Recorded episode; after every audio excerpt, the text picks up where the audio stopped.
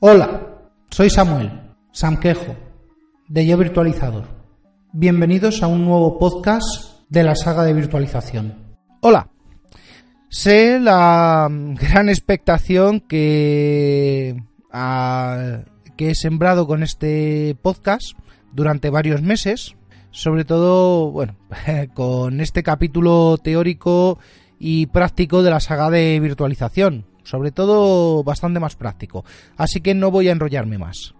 Hoy mmm, voy a tratar la instalación de los hipervisores de tipo 2 en Windows. ¿Por qué Windows? Pues porque es suficiente y porque no necesito mucho más para probar cualquier sistema operativo, incluso Mac. Pero eso no lo tocaré por diversos motivos, entre ellos mi, mi poquísimo interés.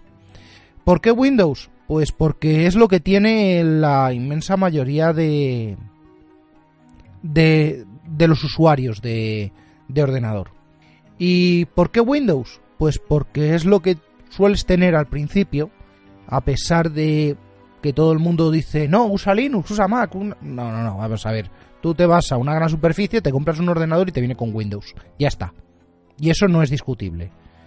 Que quieras luego instalarte otra cosa porque sepas, muy bien. Pero una señora de 50 años va a tener Windows. Y si quiere aprender, lo primero que va a tener que hacer, antes de cargarse la instalación por querer instalar a lo bruto, tendrá que aprender de alguna manera. Bueno, temas aparte, también quiero comentar que esto va a estar en el canal de YouTube junto al resto de los vídeos adicionales y a los podcasts que en formato vídeo iré subiendo poco a poco. Así que por favor, suscribid el canal para mantenernos al corriente y sobre todo porque me interesa que cuanto antes eh, YouTube eh, dé un nombre al canal. Para eso tenemos que llegar a 100 suscriptores. Así que, aunque luego os desuscribáis, por favor, eh, hacedme un poquito de, de bulto en el canal. También quiero comentar una cosita sobre el Zero Day que salió hace unos días.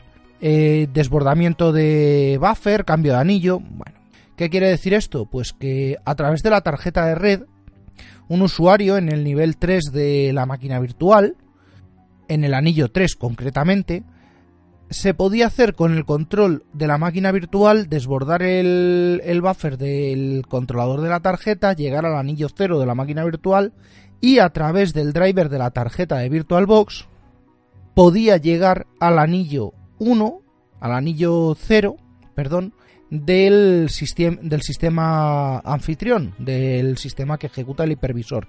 Es una escala de privilegios muy, muy, muy bruta y eh, perfectamente viable. A día de hoy no hay no hay parcheo todavía. Así que vamos con el primero. ¿Y el primero cuál va a ser? Pues VMware Player o Workstation Player, como, como lo estoy encontrando. Bueno, pues eh, os voy a comentar en el vídeo un poquito sobre requisitos, versiones, eh, cómo se obtiene, cómo se instala y cómo se crea una máquina sencilla. También eh, crearé otro vídeo adicional, Oracle VirtualBox, si es que consigo vencer eh, la resistencia que me está planteando, que, que, me llevo, es que me llevo un mal con, con VirtualBox. Mm, tengo una máquina para pruebas y me la está reiniciando constantemente, así que no, no sé si voy a, a siquiera completar eh, las pruebas con él. Pero será lo mismo, requisitos, versiones, cómo obtenerlo, cómo instalarlo, crear una máquina sencilla. También voy a tocar Hyper-V, lo mismo, requisitos, versiones, cómo obtener, cómo instalar, cómo crear una máquina sencilla y con QEMU. Y QEMU mmm, entra aquí más que como hipervisor de tipo 2, entra ya en el... aunque lo es, entra como si fuera un, un emulador y es perfectamente compatible y puede convivir con Hyper-V. Con lo cual probablemente estos dos vayan en un solo en un solo vídeo. Bueno, ya lo veremos más más adelante. Así que sin más, bueno, sí una cosita. En el vídeo comento que hay unas restricciones para el uso de VMware Player. Bueno, esas restricciones eh, están contempladas dentro del dentro de, los acuerdos de licencia, lo comento en el vídeo, y otras sobre el procesador. Bueno, pues eh, lo primero, VMware Player requiere un sistema operativo de 64 bits, un procesador de 64 bits, como es lógico, si no, no hay forma de, ejecutarlo, y el juego de instrucciones Vanderpool o equivalente de cualquiera de los fabricantes de procesadores que, tenemos. Las, las famosas eh, extensiones de virtualización. Sin ellas, eh, nos avisa de que no es posible ejecutarlo. Y además, desde la 15, concretamente desde la versión 14.1, restringe aún más el juego de procesadores y me parece que solo deja ejecutarlo en máquinas, en procesadores fabricados a partir del 2011 o 2012. Con lo cual las máquinas más antiguas tendrán que recurrir a una versión bastante más antigua de VMware.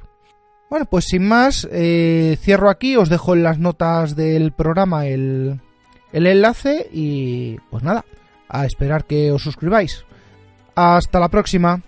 Este podcast está asociado a la red eh, de sospechosos habituales, eh, a la que podéis uniros en la dirección bit.ly, bit.ly barra sospechosos habituales. También podéis contactar conmigo en el Slack de WinTablet, en Telegram, a través del canal Grupo Virtualizador o por Twitter en arroba yo virtualizador. Así que hasta la próxima. No olvidéis eh, dejar una reseña si os ha gustado. No olvidéis eh, darle al botoncito del corazón en iVoox si os ha gustado. Y siempre agradecido por los... Hasta la próxima.